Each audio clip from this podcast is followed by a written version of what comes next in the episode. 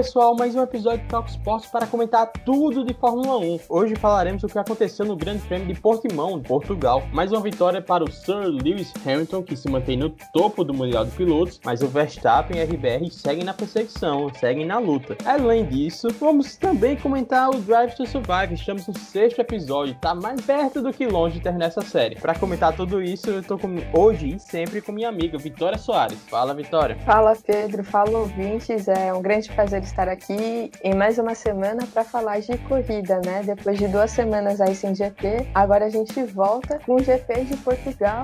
Bom, porque a gente estava acostumado dos dois GPs de Bahrein e Imola, não foi tudo aquilo que a gente esperava. Mas é isso, né? Foi um GP bom ainda. Então, vamos embora, Vitória? Simbora, Pedro.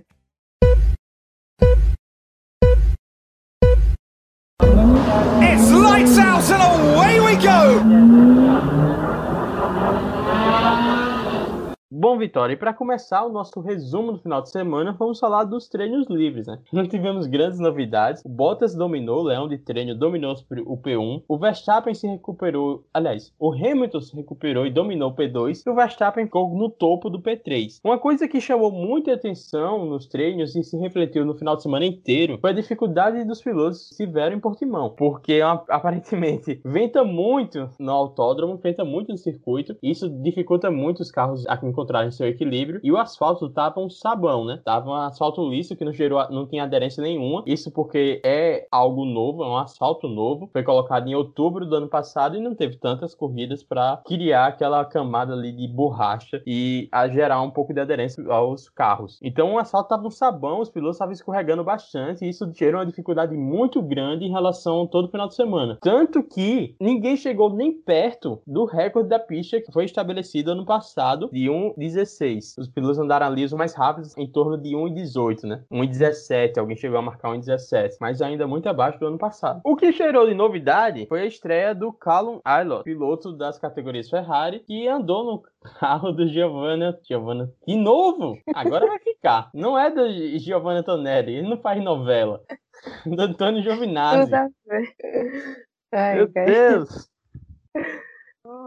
Sou eu, né? Posso eu, você vai falar mais alguma coisa? Agora fala aí da Giovanna Tonelli. Pois é, Helena, né, manda, mandar o Carlos. Pois é, Helena ia assumindo, saindo da, da Zona Sul Carioca e indo para as pistas de Algarve, mas bom, foi como que foi como você falou, né? Em comparação ao que a gente teve, né, nos treinos livres do GP passado de Imola, esse não foi tão movimentado, né? Mas todos os pilotos não estavam satisfeitos, né, com as pilotagens de não estavam se sentindo bem na pilotagem por conta dessas condições, né, do vento, o asfalto muito liso, a falta de aderência e também com as dificuldades do, das estratégias dos pneus, né, de qual usar, porque segundo eles, os pneus estavam muito duros para a pista. E isso também se deu porque do ano passado para cá, a Pirelli mudou, né? Os pneus tiveram uma mudança e acabou que eles ficaram um pouco mais duros. E isso acabou dificultando um pouco nesse asfalto de, de Portugal. E, além disso, também teve os limites de pista, né? Que foi um problema no GP passado e nesse também foi, porque como os carros eles estavam perdendo muita traseira, né? Eles estavam não estavam conseguindo segurar bem, ainda tinha os limites de pistas que qualquer deslizinho você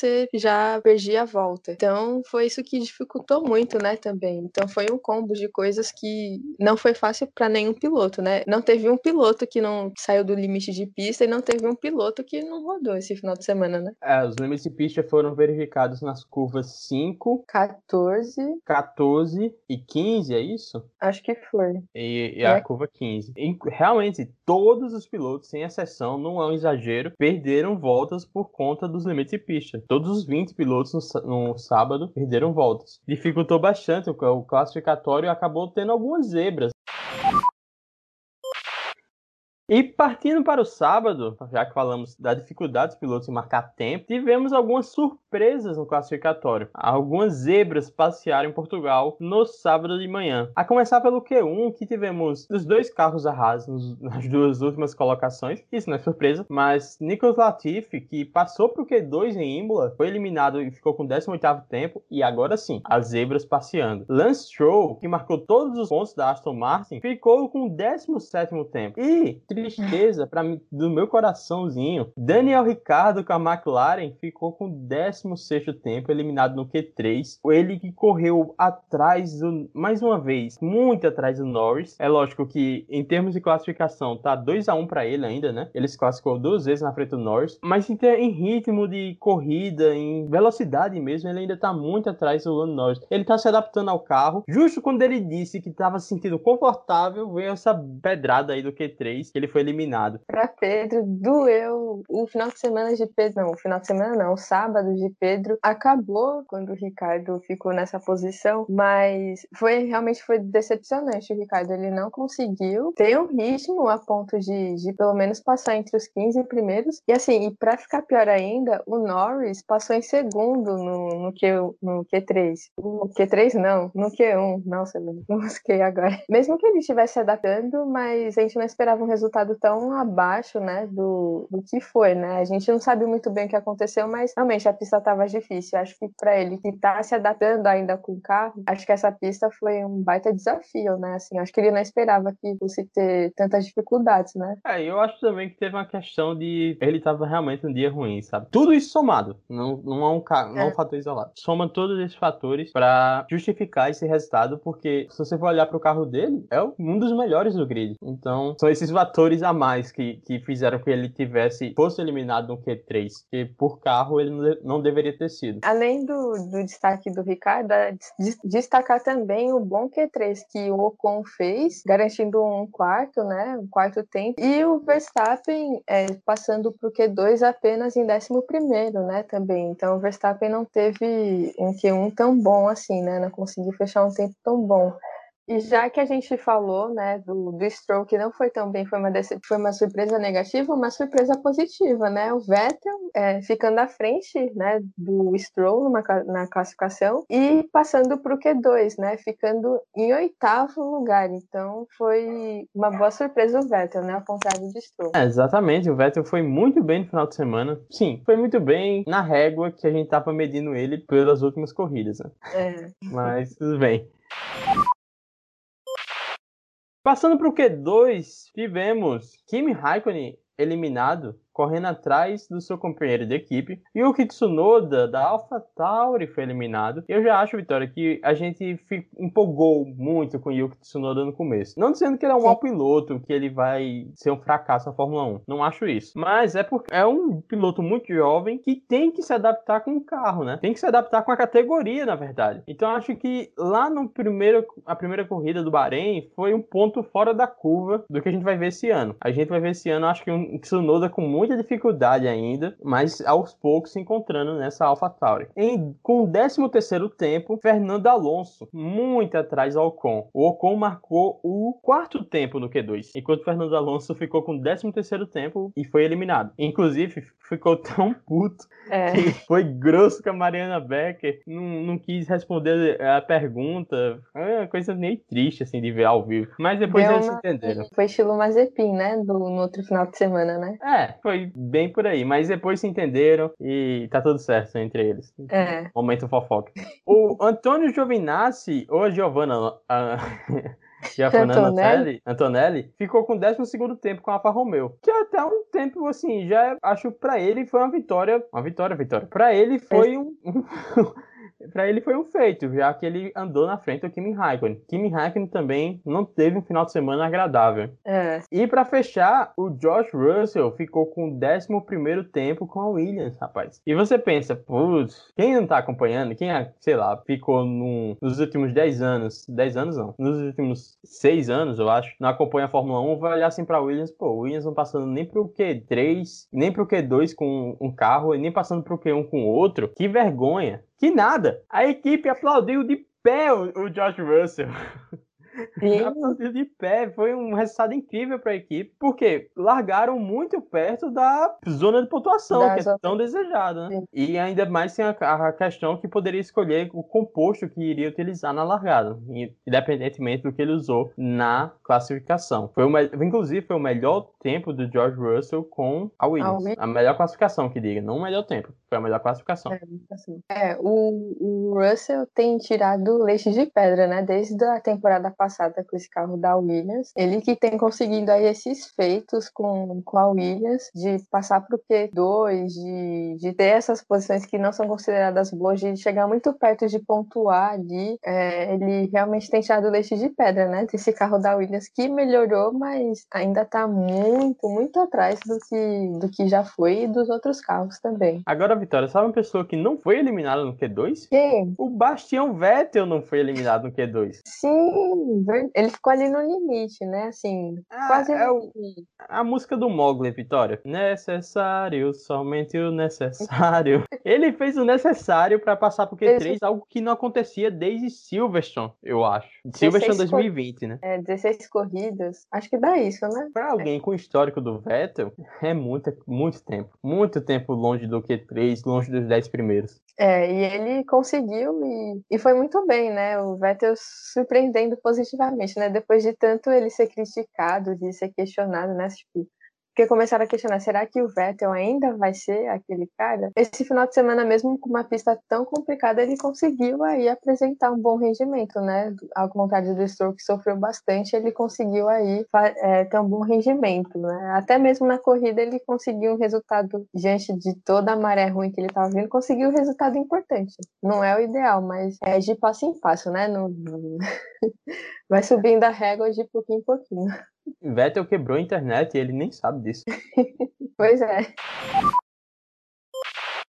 E no Q1, aliás, no Q1 não, no Q3, passando pro Q3, tivemos o Leão de Treinos e, e, Leão de Classificação, a gente já pode dizer isso, porque já são 17 vezes que ele larga na frente, ou 26 vezes que ele larga na frente do Hamilton, e 17 delas ele conseguiu a pole. Valtteri Bottas foi o piloto mais rápido com 1.18.3 para ficar na frente do Lewis Hamilton. Ele ficou na frente do Lewis Hamilton por 7 milésimos. Hamilton marcou 1.18.355, enquanto Bottas 1.18.355. 48. Eu achei um pouco decepcionante que a Red Bull não. Aliás, a Red Bull não. Max Verstappen, eu espero mais disso dele, não conseguiu ameaçar tanto a dobradinha da Mercedes. O Verstappen, ele tinha marcado o melhor tempo e ia dar pole para ele, né? Só que, só que a volta dele acabou sendo deletada, né? Porque ele ultrapassou o limite de pista, ele acabou errando, acho que foi na curva, na curva 4, e ele acabou perdendo o tempo. Foi o que aconteceu em Imola também, né? Que, que ele também perdeu, teve a é, volta é, deletada, né? Sim, sim, eu acredito que sim. Ah, não, foi... acho que foi não. Não, não Imola não, Imola foi pole. É, é, não, foi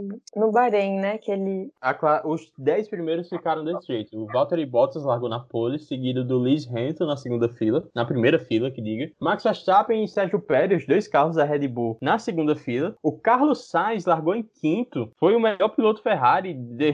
muito melhor que Charles Leclerc. Carlos Sainz não teve um final de semana memorável, mas teve uma classificação muito boa e um princípio de corrida também muito bom, uma largada muito boa. Hum, acho que o nosso maior destaque do, da classificação vai ser para o sexto colocado, o Esteban Ocon, ficou com a sexta colocação com um Alpine, né, que não é exatamente o carro mais forte do grid, e muito à frente dos companheiros de equipe, o Fernando Alonso, que ficou em décimo terceiro. Fernando Alonso que só tem dois títulos mundiais, né, então assim, o Ocon ficou na frente desse Fernando Alonso. É, né, o Alonso que na primeira corrida tinha ficado à frente do Ocon, mas nas duas últimas o Ocon tem desbancado aí Alonso e parece que o Ocon não tá sentindo muito não a, a presença do Alonso, né? Que é conhecido por... É... Aniquilar Des... companheiros da equipe. Aniquilar, isso aí. É destruir carreiras. É. Deve, ter uma, deve ter uma página no Facebook, no Twitter. É, carreiras que o Alonso destruiu. É, é igual... Bom, por enquanto o Ocon ainda tá, tá bem, né? Vamos ver até quanto tempo dura, né? Ou se essa fama ainda continua, né? Do, do Alonso. É, espero que não. Aliás, não sei. Eu, eu critiquei muito o Ocon no começo, nos primeiros episódios desse Talk Sports. Né? Tenho que estar mordendo a língua um pouquinho. É, ele tá te fazendo. Até, vamos ver se até o final da temporada ele faz terminar de morder toda a língua, né? Mas se fosse o Huckenberg, tinha pole. Seria. Tinha conquistado o pódio.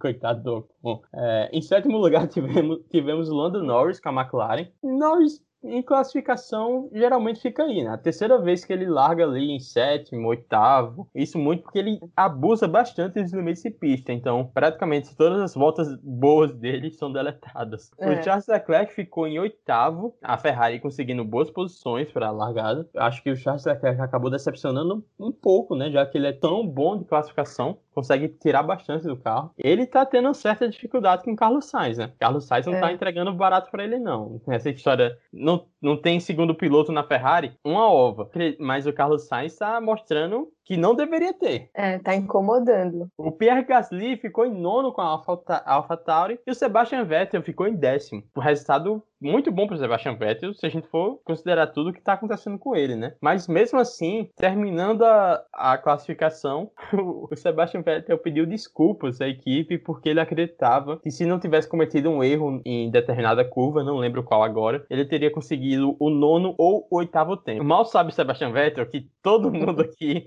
comemorou que ele conseguiu o décimo. Bom, mas é, é bom ele é bom, né? Esse começo aí, quem sabe não recomeço, né? Pra gente ver o nosso bastião aí, nosso verdadeiro bastião, quem sabe, pelo menos na frente do Stroll, né? E pontuando mais nessa temporada, né? Pelo amor de Deus, ficar na, ficar na frente do Stroll é uma obrigação. É, o Stroll, é, o Stroll ser piloto número um dessa equipe aí é. Bom, e para fechar né, esse comecinho de final de semana, a gente também teve alguns destaques fora das pistas, né, que foram bem interessantes. Um deles foi um movimento aí entre os, alguns pilotos da F1 que participaram de um boicote às redes sociais. Durante o, todo esse final de semana, os pilotos é, não vão postar nada em suas redes sociais, é, se juntando a uma campanha da Premier League, que também é um boicote às redes sociais, pedindo para que as empresas aí de tecnologia né, as empresas que administram as redes sociais, tomem providências mais efetivas contra é, discursos e atitudes de ódio contra minorias nas redes sociais, né, racismo, LGBTfobia, bullying, gordofobia, tantas coisas, tantos discursos de ódios que são que tem aí na internet e a gente sabe como isso é uma coisa muito grave. Então, o Hamilton, como sempre, puxando nesse né, movimento, ele foi um dos primeiros a falar que estava apoiando esse boicote da Premier League nessa campanha e depois a gente teve o Norris, o Russell, até o Mazepin, que eu não acreditei muito pela mensagem que ele deixou no. Agora também é, é, muita cara de pau, né? Mazepin se, se juntar aí nessa turma. Pois é, é eu acho que foi foi muito mais pelo a equipe dele, assessoria, só para fazer é, aquela média, do que vontade dele, né? Mas ele está aí no bolo, o Sainz também, o Valtteri Bottas, o Ricardo, então vários pilotos aí a, ah, se juntaram a essa campanha aí, que é bem interessante, né? É, tem sido muito legal ver, mesmo que ainda seja pouco, mas dentro do ambiente da Fórmula 1, que a gente sabe como é, um ambiente que ainda é muito problemático, atitudes como essa ainda dão um pouco de esperança de que mais que a gente no futuro possa ter mais mudanças efetivas, né, no, no esporte. Ah, e em relação às redes sociais, que a gente tem que lembrar que a internet também não é terra de ninguém, né? Tem que existir é. uma, existe uma legislação em relação a esses tipos de discurso, aqui no Brasil principalmente, mas as próprias plataformas têm que se mobilizar para impedir esse tipo de esse tipo de discurso de ódio em relação a fake news também, que é algo muito problemático, e as redes sociais acabam é, propiciando um espaço para desinformação muito grande, ao mesmo tempo que é, o que é tudo para bom é tudo para ruim. Dão um espaço para propagação de desinformação, é também um espaço para propagação de informações e conteúdos relevantes. Mas tem que existir medidas para que evitar discursos de ódio e evitar desinformação, principalmente em tempos que vivemos hoje, né? Em relação à pandemia, em relação a preconceitos, de qualquer tipo que seja. Alguém tem que, alguém tem que pensar nisso, alguém tem que se responsabilizar por isso. Não pode ficar do jeito que, que está. E no sábado, 1 de maio, é uma data até que é um pouco marcante pra gente, né? Brasileiro e para quem gosta de Fórmula 1, porque fez 27 anos que Ayrton Senna faleceu. Ele que faleceu no Grande Prêmio de Imola, que foi no, final de semana passado. Lógico que a pista passou por grandes mudanças depois que todos os acontecimentos daquele final de semana ocorreram. Foi marcado neste sábado 27 anos de pedida de Ayrton Senna e, lógico, com, ele, com isso tivemos um grande número de homenagens né? das equipes, dos pilotos, do circuito, não sei se do circuito, mas um artista fez na, na grama um rosto, um, meio que uma montagem, né, assim, de meio ele, ele fez uma montagem esculpindo o rosto de Ayrton Senna na metade Ayrton Senna, metade Lewis Hamilton. Lewis Hamilton que tem como grande ídolo o Ayrton Senna. Vários pilotos, inclusive, inclusive pilotos que, assim como a gente, eu e Vitória, se não conseguimos ver o Senna em vida, mas a gente sempre vê os documentários, vê os vídeos no YouTube, grandes narrações, e pilotos como Gasly, Ocon, que são franceses, france... do Prost, é, tem é, Ayrton Senna como grande ídolo, para você ver o impacto que foi esse, esse cara para o esporte. Ele marcou marcou até quando você tem um Alan Prost como seu conterrâneo. Marcou pilotos desse nível. Ele marcou esporte, marcou a categoria, fez coisas que ninguém conseguiu fazer porque tudo, Fórmula 1 evoluiu, é lógico, os números deles já foram batidos, é inevitável, mas existem alguns feitos ainda que você não consegue igualar, principalmente quando você bota em perspectiva, no carro que ele tinha, nas condições que ele tinha, nos riscos que ele tomava todo final de semana. Então ele foi algo que simplesmente marcante, é único e por isso que ele vive tanto mesmo tanto tempo após sua morte. É, a gente, o Senna, acho que depois do Senna a gente é um dos maiores ídolos do Brasil, acho que é o único ainda que é unanimidade, né, em relação a ídolos, né, do esporte aqui no Brasil. E é como você falou, né, até mesmo as gerações que não viram ele em vida correndo, mas não tem como você não se encantar por ele. Eu lembro que quando eu era pequena, é, minha mãe tinha um caderno que ela fazia supletivo e era um caderno caderno da Lotus, que era a capa, era um caderno que tinha a capa da Lotus, o carro da Lotus, que era o caderno do Senna, né, da Lotus. E eu lembro muito disso, porque eu achava muito interessante, eu ficava surpresa. Quanto minha mãe, mesmo não sendo muito fã de, assim, não sendo uma pessoa que assistia muito Fórmula 1, mas, tipo, ela adorava a cena e acho que esse contato dessas pequenas coisas faz a gente querer entender. E mesmo que a gente não tenha visto, eu sinto também como se ele fosse um ídolo, assim, não tem como você, acho que não sentir esse mesmo sentimento sentimento. E é muito legal ver como o Senna consegue ser é, unanimidade entre diversas diferentes gerações, né? E acho difícil aqui no Brasil, pelo menos por enquanto, ter algum esportista que vai ser unanimidade durante, durante todo esse tempo, né? Até porque muitas coisas mudaram, né, em relação a como a gente vê os atletas, né, nos, nos, esportes, e o Senna consegue ser esse cara, né, e, e diante das circunstâncias, né, todas que, que foram, é, ele era um cara que brigava muito, né,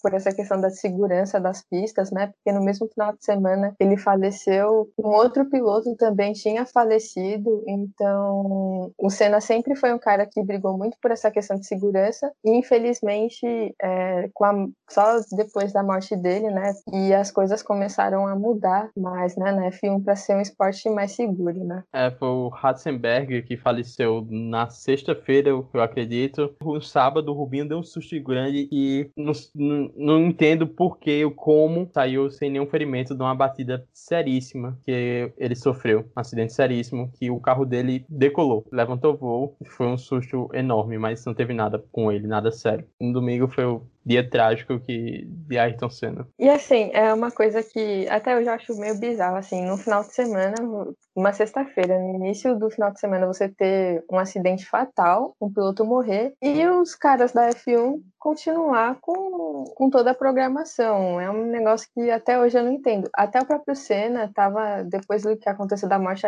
ele até estava se protestando contra a, a continuação da realização da corrida, mas simplesmente os caras ignoraram. Então, e não foi só naquele final de semana de Imola. A F1 até a época de cena mais ou menos tinha muitos acidentes fatais. Era muito comum os pilotos morrerem e era bizarro como eles continuavam a corrida, a programação como se tipo nada estivesse acontecendo, sabe? É, em relação ao que você falou do sexta-feira ter a morte do Ratzenberg, continuarem com a programação do final de semana, na Itália tem uma legislação que proibia a continuidade do final de semana Fórmula 1. Se um atleta viesse a óbito durante a realização do evento, você teria que parar o evento imediatamente. Só que a Fórmula 1 alegou de que o Ratzenberger só foi falecer no hospital. Nossa. E claramente não é, porque se você vê a imagem do acidente, você quando, quando o carro bate, você vê que ele já tá ali sem vida. Já morreu na hora. E mesmo que fosse, mesmo que ele tivesse ido só,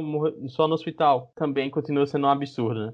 Felizmente a Fórmula 1 evoluiu bastante em termos de segurança para chegar no que temos hoje vários mecanismos que protegem a vida do piloto. O principal deles sendo o ralo, né? Protegeu a É. vida de, de tanta gente e a gente nem sabe. O Bottas poderia ter tido um um acidente fatal em Imola se não fosse o ralo. A gente Sim. nem, nem dá grande importância para isso. Mas ainda bem que a Fórmula 1 tá evoluindo e deve evoluir ainda mais para proteger os seus atletas.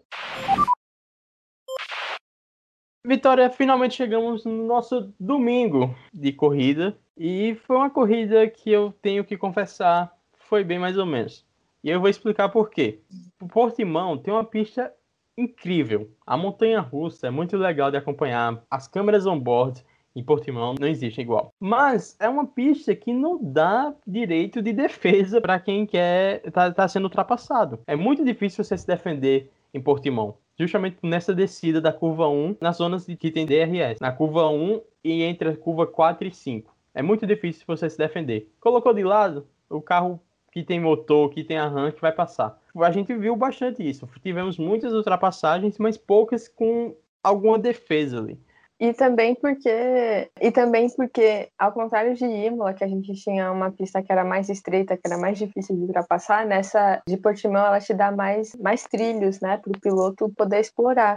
Isso favorece muito as ultrapassagens, né? Tanto que a gente teve muitas ultrapassagens por fora, que não é algo muito comum de acontecer em outras pistas. Então, era muito mais fácil para o piloto ultrapassar por fora do que por dentro, que geralmente é o mais usual, né? Então, Portugal tem essas coisas, né? Ao mesmo tempo que é uma pista muito legal, tem, tem suas desvantagens, né? Assim, nem, nem toda pista é perfeita, né? E na largada, o Valtteri Bottas continuou bem.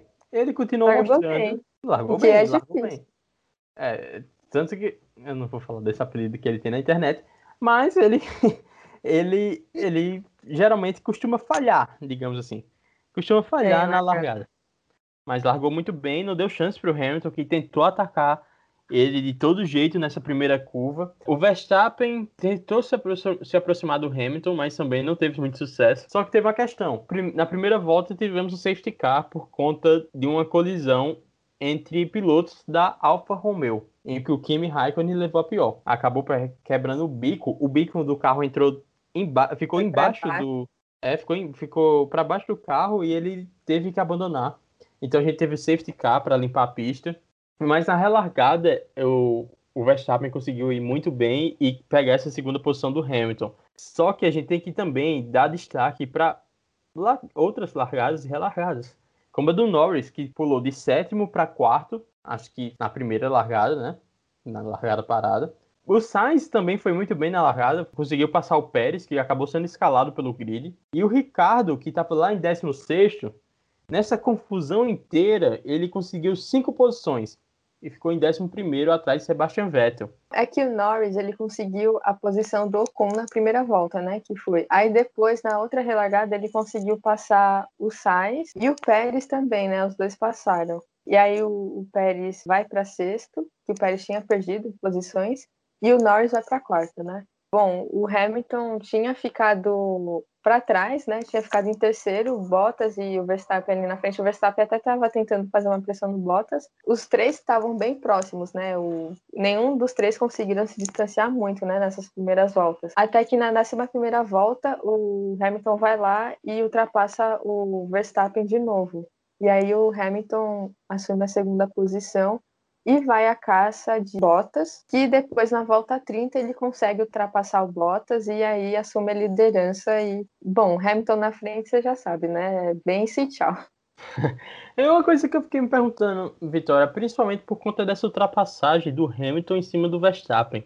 A Mercedes já mostrou uma evolução a ficar no nível da RBR, assim, ou um, pouco abaixo, porque não parece aquela disparidade toda que a gente teve no Bahrein, por exemplo. já mostrou a Mercedes mostrou um carro muito mais competitivo do que antes, em apenas duas corridas. Só corrigindo aqui, o, o Hamilton ultrapassou Bottas na vigésima volta, na volta 20. Eu viajei aqui. Eu acho que mostrou, sim, a, mostrou uma evolução. A Mercedes está tentando correr atrás, né, de se adaptar a esse novo assoalho, essas desvantagens que a Mercedes acabou tendo com essas mudanças do carro mas acho que também é, o carro da RBR ainda tem mais ritmo, né? Durante as corridas. É um carro melhor em ritmo em relação ao Mercedes. Só que acho que conta aí também a pilotagem. O Verstappen, que esse final de semana não foi muito bem, não foi aquele piloto agressivo como ele é, né? Que, que a gente sabe como ele é agressivo, como ele é calculista. E o Hamilton se aproveitou, né? E aí o Hamilton fez uma pilotagem praticamente perfeita, né? Ele aproveitou os erros e fez a sua parte. Então, acho que foi mais por pilotagem mesmo. Acho que o Verstappen não esperava que o Hamilton fosse se manter tão regular diante dessa pista de muitas dificuldades e o Verstappen acabou vacilando, eu acho.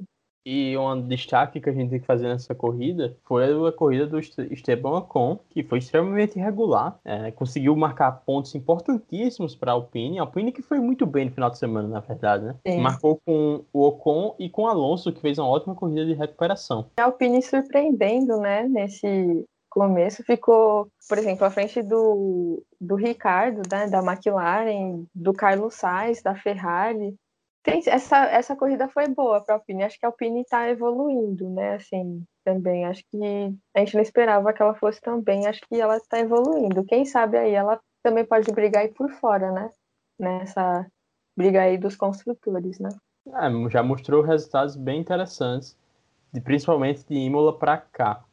E uma coisa que chamou a atenção foi as estratégias dos boxes, né? Primeiro, o Verstappen parou e conseguiu ultrapassar o Bottas justamente quando o Verstappen parou, botou duro e o Bottas para logo em seguida, mas continua na frente dele. Só que tem uma questão, por conta de tudo que a gente falou, do asfalto não dar aderência e do vento atrapalhar bastante, o Bottas acabou, acabou deslizando, não deslizando, ele acabou fazendo. Perdeu um pouquinho ali, é, né? Ele perdeu um pouquinho do carro que foi suficiente do Verstappen passar e ficar com a segunda colocação. E o Hamilton só foi parar na volta 38 para também colocar o pneu duro. Só que tem uma questão, Vitória. Enquanto todo mundo estava parando, o Pérez estava na pista e ele acabou, acabou herdando essa primeira colocação. O Hamilton volta em segundo, atrás do Pérez, e ele até acha que o Pérez é um retardatário. Retardatário. E ele pensa, nossa. pô, não tem bandeira azul aí não? Aí o, o Bono fala, não, você tá correndo contra ele, mantém o foco. Caraca, Hamilton, Sacanagem, demais. Uma coisa que eu achei interessante, interessante não, achei até um pouco irritante, foi em relação à Ferrari. A Ferrari usou o Sainz de experimento mesmo, né? Porque é. ele parou e botou o médio. E quando ele botou o médio, ele perdeu muito ritmo para quem estava de duro, porque estava todo mundo parando e colocando pneu duro. E o Sainz, que estava de pneus médios, perdeu muito ritmo. Acabou sendo escalado pelo grid e não ficou nem no top 10, né? Agora só temos uma equipe que pontuou duas, com os dois carros em todas as corridas, que é a McLaren. O Leclerc largou de médio e o Sainz de macio, né? A Ferrari resolveu experimentar essa estratégia com o Sainz e a gente sabe, né? Às vezes nem sempre as estratégias da Ferrari são as melhores, né? A Ferrari nem sempre mesmo. É, sempre falha e em estratégias que acaba prejudicando o piloto, né? E o escolhido da vez foi o, o Sainz, né? Se ano passado muitas vezes era o Vettel, o escolhido da vez foi o Sainz. E ele acabou sendo prejudicado, né? Ele até estava fazendo uma boa corrida, mas aí essa troca não tinha como, né? Ele ele manteve o ritmo, né? Com todo mundo com pneu duro e ele lá só com o médio, né? A estratégia toda inteligente da Ferrari, né? Mas foi interessante, né? O Pérez é, ter conseguido, né? Segurar tanto tempo os pneus e ele só não conseguiu porque o Mazepin, como ah, sempre. Cara, que raiva do Mazepin, bicho. O Mazepin não faz nada. Ele fica lá em último, passeando. Ele, ele tá passeando, né? Podia dar uma van na mão dele que ele ia conseguir marcar os mesmos tempos. Ele tá é... tá passeando, ficou um minuto atrás do, do Mick Schumacher, seu companheiro de equipe, e ainda ficou, ainda tá ali para atrapalhar o Pérez, que tava fazendo uma estratégia até interessante, né? Aí ele não abriu pro Pérez, ele era ele, Mazepin era retardatário, e aí o Pérez teve que travar a roda para não bater. É, porque se o Pérez batesse, pronto, aí ele podia perder a corrida, né? É E o aquele emprego, ditado, né? hoje- Do jeito que a Red Bull é, ele podia perder o emprego. É, pode ir pro Mazepin, pode colocar assim, hoje o Mazepin vai estragar meu dia, né? Porque o que ele complica. Ah, e, sabe uma coisa que eu fico irritado? Que a punição dele foi 5 segundos. Mas ele tá em último. Ele, ele tá Não em último. diferença. E ele não tá nem perto do 19. Não faz diferença, realmente. É, a punição só foi para dizer que teve alguma coisa, né? Mas foi, acho que foi uma boa corrida para o Pérez, apesar desse pequeno problema chamado Mazepin, que acabou com a estratégia. Mas o Pérez, mesmo assim, conseguiu manter o ritmo, conseguiu ficar ali em, quarto. E o Bottas, que até teve um momento que o Toto Wolff chegou no rádio e falou assim: Bora, meu filho, acelera aí para aproximar do Verstappen. Nem assim o, o Bottas conseguiu chegar perto do Verstappen. Para nem se incomodar ali no cangote do Verstappen, nem o Bottas conseguiu fazer isso na corrida. E, e é de repente, né? Que, que geralmente é o engenheiro que fala, né? Aí de repente É. você tá lá, eu. Dr. Wolff falando aquele inglês com sotaque alemão dele. Keep pushing, keep pushing Valtteri, getting close to him. Aí eu, caraca, cheguei dei uma assustada assim, caraca, eu tô Wolff, feio. Se eu tô dentro do carro, meu irmão, eu, eu primeiro muro, eu traço a linha reta. Acabou a corrida.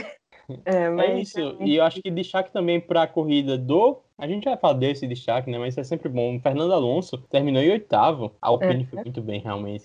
Realmente foi muito bem. Ocon foi muito bem, fez várias ultrapassagens bem legais, conseguiu ficar à frente do Alonso, né? E o Ricardo, né, que conseguiu pontuar, foi em nono. É, conseguiu fazer uns pontinhos para a equipe. E É. acho que mais importante que o Ricardo pontuar, fez uma boa corrida de recuperação, foi a Ferrari não ter pontuado com o Sainz, que ficou em décimo primeiro. E um outro destaque também, é falando aqui do nosso Bastião, é ele.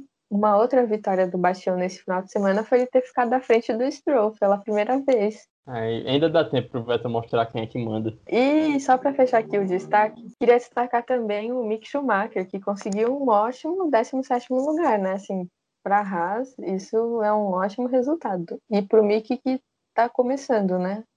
Exatamente. Só, só pelo fato do Mick ter conseguido ultrapassar alguém com a Haas já mostra, já mostra que ele tem um talento a, ser estudado, a ser observado. Porque esse carro da Haas é um lixo. É basicamente isso. Eles, eles, eles sabem que é um lixo. Não sou eu que estou falando. Os caras falam. Ai, eles desist- largaram desse ano e estão focando tudo no ano que vem. Então o carro é uma porcaria mesmo. Um, É. Foi um grande feito para o Schumacher ter terminado em 17. É, passou a Williams, né? Passou uma Williams, então. E pro Latifi é algo, algo para se preocupar. Não queria falar, não. É. Algo para se preocupar bastante. Terminada a corrida, vitória de Hamilton, vitória número 97 e Yes. 97. Hamilton tá a três vitórias da centésima e tá uma pole position da centésima, né? O cara não Uhum. cansa, não cansa. Acho que, na verdade, se ele ganhar esse campeonato, acho que ele vai, vai dar uma descansada. Tô sentindo isso, Tá. cara. É, vamos ver. aí. Do jeito que Lewis Não. Hamilton é. Vídeo do nosso Sir. Sir Lewis Hamilton, é verdade. A gente não pode tratar ele como qualquer um. É Sir Lewis É. Hamilton que conseguiu Sir. sua, sua vitória, 97 vitória. Seguido Max Verstappen ficou em segundo e o Bottas ficou em terceiro. A disputa de construtores está muito interessante, né? Porque Hamilton, Mercedes primeiro, Red Bull em segundo, Mercedes terceiro, Red Bull em quarto com Sérgio Pérez. E a McLaren ali também cravando seu lugar na terceira posição. Lando Norris terminou em quinto, seguido do Leclerc em sexto. O Ocon e o Alonso, sétimo e oitavo, respectivamente, né? A gente já falou. O Ricardo em nono e o Pierre Gasly em décimo. Esse foi o top 10 do Grande Prêmio Portugal. E a classificação ficou com a Mercedes em primeiro com 101 pontos, Red Bull em segundo com 83 e a McLaren em terceiro com 53. Já a de pilotos, a de pilotos é uma coisa até interessante, hein? É, tá apertada. O Hamilton está em primeiro com 69, tudo bem. Verstappen está em segundo com 61, tudo bem, oito pontos atrás. O Lando Norris está em terceiro com 37. Olha só, o Norris aí de intruso, né? E o Bottas está em quarto com 32 pontos. É, esses pontos que ele ganhou foi importante, né? Para ele voltar aí a buscar o terceiro, né, lugar aí. Mas vai ser difícil pro Bottas. É, vai ser difícil. O Bottas tem que ter uma certa constância, né? Que ele não mostrou nessas três corridas. É, se na temporada passada foi mais tranquilo, ele garantiu o vice-campeonato, esse ele tem que tentar garantir o terceiro, né? E uma coisa também que eu, há de se pensar, o Sérgio Pérez está em sexto com 22 pontos. Sérgio Pérez também tem que melhorar esse rendimento. Ele está atrás do Leclerc, atrás do Norris. Eu acho É. que se você ficar atrás do Bottas, tudo bem. Bottas é Mercedes, né? Mas você não pode ficar atrás da McLaren e da Ferrari. Nessas condições atuais, não pode. É, E é isso, esse foi nosso resumo do Grande Prêmio de Portimão. Voltamos com mais uma- um resumo na semana que vem. Tem Grande Prêmio de Barcelona. Barcelona? Espanha? Barcelona? isso. Semana que vem já. Semana que vem, lá vai acordar de 6 horas da manhã de novo pra ver treino. Meu Ah. Deus do céu. Eu fico pensando, é, eu tava, porque eu sigo muita gente no TikTok, né? E tem uns TikTokers americanos que gostam de Fórmula 1. O que não é muito comum, mas É. tem, um, tem um, uma bolha lá também. A, a galera que mora no leste do estado, do país, leste, enfim, quem mora no, fu- em Los Angeles, por exemplo, sofre muito porque o fuso lá é ainda mais complicado. A corrida de 4 horas da manhã, classificação de 4 horas da manhã. Bom, a gente não pode reclamar muito, né? Então, É, pra gente tá, até que tá bom. Eu É, a gente queria. é privilegiado nesse rolê aí da, dos horários da F1, a gente é privilegiado, vai. Ah, até que é. Um dia, Vitória, um dia a gente ainda vai acordar às 8 da hora da manhã pra ver um grande prêmio na Europa. Eu tô dizendo Ah, isso porque a gente vai estar na Europa. Ah, meu sonho, imagina fazer um tour. Meu sonho é fazer um tour pelo mundo, pela Fórmula 1, né? Através da Fórmula 1 e também com o futebol, né? O Champions League, fazer um tour pela Europa. Ah, meu sonho. Mas a gente chegar lá, 2020, 26, quem sabe? Ah, tá ótimo pra mim. já- Se alguém, Aí, se alguém assin- me mostrar o contrato agora, eu assino. 2026. E agora vamos falar do sexto episódio do Draft to Survive, O Retorno.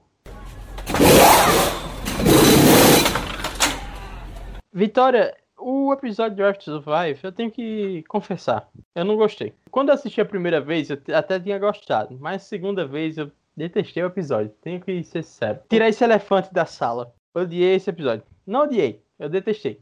Não detestei, eu, eu não gostei. É, pela pauta aqui que você fez, né? Que Pedro geralmente faz a, a pauta, né? Do, do, do to Survive, eu percebi, eu falei, nossa, o Pedro, claro, ele não gostou desse episódio, porque a pauta só trazendo pontos negativos. Digitei com força, quebrei umas três teclas do computador digitando essa pauta. Pois é, ele trouxe. O episódio deveria focar em Pierre Gasly, falar só do álbum, a série só de novo Spa em Monza. E a única coisa que ele achou boa foi a trilha sonora do final do episódio. Que a trilha sonora é a máxima dessa série como todo, né? Mas veja só, o episódio é ele é chamado Retorno porque, na verdade, nem sei porque ele é chamado Retorno. Acho que será o retorno do Pierre Gasly às grandes fa... Ah, não, retorno do Pierre Gasly ao AlphaTauri, tudo bem, faz sentido. E eles vai jus- tratar justamente isso, vai tratar do Pierre Gasly depois de um ano horrível que ele teve em 2019, em que ele foi rebaixado da Red Bull, certo? Certo. Faz sentido mostrar o álbum? É lógico que faz sentido mostrar o álbum, porque é o álbum que pegou a posição dele. Só que o álbum a gente vai acompanhar essa história dele por três episódios seguidos, praticamente. né? São três episódios que a gente vai ver esse drama do álbum e é muito repetitivo. É muito repetitivo. Aí eu acho que é uma questão de direção, de escolha criativa. Ou você escolhe por mostrar o álbum no episódio, acho que foi no primeiro no segundo, e tudo bem, mostra lá, faz sentido, ficou bem construído. A gente até elogiou a montagem da corrida em Spa, que ele bateu, o Hamilton bateu nele e tudo mais. Mas aí, ou você faz isso, ou você não faz e mostra só um epi- nesse episódio compartilhado com o Gasly. Porque você mostrar em Spa, em Spa o álbum, a- o drama do álbum, e mostrar de novo, nesse quinto episódio, o drama do álbum com o Gasly, acho que ficou muito repetitivo. Podia ser um episódio focado mais no Gasly. Por metade do episódio a gente fica falando do, da Red Bull e do da Red Bull e do Alexander Albon e do Christian Horner. E eu não aguento mais o Christian Horner todo episódio. Eu acho que você poderia focar mais no Gasly e mostrar mais corridas. Ele teve uma temporada impecável. Ele teve, ele teve momentos ótimos em várias pistas, mas aí a gente volta só para Spa, só para Monza, que é uma, na verdade nesse episódio faz sentido, como você falou, né? É. Como você falou na reunião pré na reunião de pauta, não na não no episódio. Fala aí. É, bom, e como o Pedro só descascou a direção da Netflix, agora eu vou ser a advogada, vou ser a defensora aqui. É, assim, eu concordo no ponto de que realmente o álbum ocupou muito espaço da narrativa, né?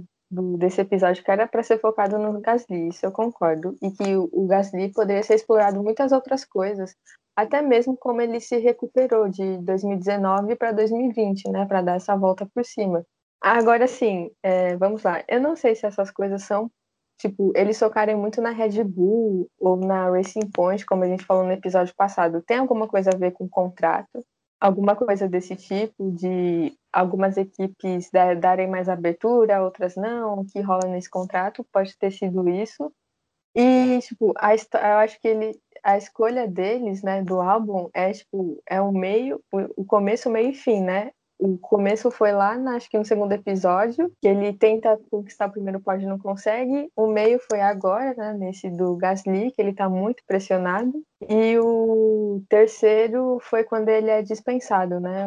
Quando o Christian Horner anuncia mesmo que ele. que aí é o fim, né? Que aí ele. É, mas isso, isso você consegue fazer em um único episódio. Dá para fazer um episódio de começo, meio e fim nessa trajetória. Sim, não, isso faz sentido, mas acho que é não sei, aí é uma escolha deles, né? Dessa narrativa aí.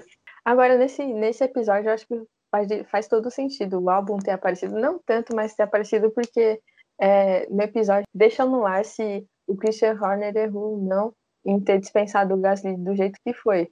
Porque quando o Gasly volta com tudo, consegue um bom resultado em Spa e consegue a vitória em Monza, é interessante como eles focam em alguns momentos no Christian Horner mostrando os jornalistas perguntando sobre o Gasly, ele decepcionado com o álbum. E aí, então o episódio, além de mostrar o Gasly, eles também focam muito nisso, né? O Horner aparece muito com essa questão, né? Tipo, ele errou ou não, é, ele deveria aceitar o Gasly, o Gasly de volta e tudo mais. Em relação à crítica que eu tenho a, a série só ter ficado em Spa, em Monza e no final no Bahrein, acho que não é nem não cabe nem nesse episódio porque existe todo o contexto para Spa e para Monza, né? A gente fala que você falou na reunião pré-pauta. Spa, o Gasly perdeu o melhor amigo dele de Sim. infância, né? E é algo que acho que até mostra pouco, né? E também Spa quando ele no, no final de semana, acho que foi antes da corrida do sábado da F2, ele tinha sido rebaixado da Red Bull do jeito que foi publicamente. E aí no dia seguinte o amigo dele morreu. É, no acidente. E Monza ele venceu, logicamente. Foi uma vitória épica e tudo bem. Você tem que mostrar isso mesmo. Mas aí fica na minha, meu questionamento na escolha de todas as outras narrativas, né? No episódio passado mostrou o Ricardo. Por que, que mostrou o Ricardo em Spa? Ele não fez grandes coisas em Spa. Mas ele teve dois pódios e não foram, não foram mostrados nessa série. No primeiro episódio tem a questão do álbum, tudo bem. Mas em Monza mostrou quem mostrou em dois episódios diferentes Monza, mostrou da Ferrari, não foi? Foi de Monza da Ferrari. Aconteceu tanta coisa no ano passado que você poderia escolher qualquer pista para relatar alguns problemas, entendeu? O de Ricardo não fez sentido nenhum sem Spa, sendo que ele teve dois pódios, um na eu não lembro, eu não lembro quais foram os pódios, mas ele teve dois pódios no ano passado. Mas só para fechar aqui que não faz sentido mostrar tanto o, o, o circuito da Bélgica. Porque o episódio da Racing Point também foi na Bélgica, sabe? Não sei. Simplesmente não sei. Eles, eles repetiram tanto que aí ficou um pouco saturado. Você já sabe tudo que aconteceu nesse final de semana porque já mostraram em episódios anteriores. É, o do Ricardo, eu pesquisei aqui, o do Ricardo foi em, na Alemanha e de Imola. Essa temporada tem falhado nisso, né? Eles têm escolhido muito esses dois é, GPs. Os outros eles passam bem rapidamente. E eu não sei, realmente eu não sei se teve alguma coisa a ver com contrato, pandemia também, de logística, se eles puderam acompanhar tudo, né? E aí também é. tem isso, né? Eu tava me perguntando em relação a isso. Será que foi um. Eu, até a primeira vez que eu tava assistindo, eu acho que a Netflix cortou um pouco os gastos e escolheu Bahrein, escolheu Imola, ou Bahrein, Monza, Spa e eu acho que outra que aparece na, na série. Ah, Mas pior. É, parece mas pior que nem, nem isso, sabe? Porque a gente, enquanto tava acontecendo a temporada, a gente tinha notícias o tempo inteiro de que, ó, Netflix hoje tá acompanhando fulano, Netflix hoje tá acompanhando ciclano. Então acho que nem foi um corte de gasto, acho que foi escolha criativa mesmo, escolha do É. diretor. É, realmente, essa terceira temporada eu esperava mais, assim, em relação às outras, a terceira temporada tá um pouco atrás. Tá bastante, tá bastante. Mas a gente sempre fica na torcida e no aguardo das próximas temporadas, né? Porque a gente sempre volta. Maltrata o fã, maltrata, maltrata a gente, mas a gente sempre volta. É sempre assim. A gente gosta assim, né? Meu Deus, Vitória, eu não, eu não gosto de sofrer tanto, não. É isso, terminamos mais um episódio do Talk Sports. Nono episódio, próximo é o décimo, olha só. Marca números, números redondos. Então vamos voltar para falar. O décimo episódio, inclusive, vai ser de futebol. Vamos falar de tudo que aconteceu na Champions League masculina e feminina, é, Libertadores de novo e Campeonato Brasileiro Feminino. Vai ser outra loucura para gravar e editar, que eu não quero nem pensar nisso. Já, É. já, vamos, já vamos sofrer já com esse. É, a gente fala, mas a gente gosta, a gente se diverte. É. E voltamos semana que vem, como já falamos, para comentar tudo que aconteceu no GP da Espanha. Será que Verstappen vai conseguir liderar o campeonato pela primeira vez? Será que vem aí? Será que vem aí? Será que Daniel Ricciardo vai bater no Norris? Eu até digo um pouco fisicamente. um. Sacanagem. Não violência. Mas É, será que o Ricardo consegue fazer alguma coisa? Eu espero. Como fã do Ricardo, eu realmente espero. Bottas, não sei. Então, Vamos aí aguardar os primeiros treinos para ver o que acontece, o que esperar do GP de Barcel- Barcelona. Isso, de Barcelona, da Catalunha.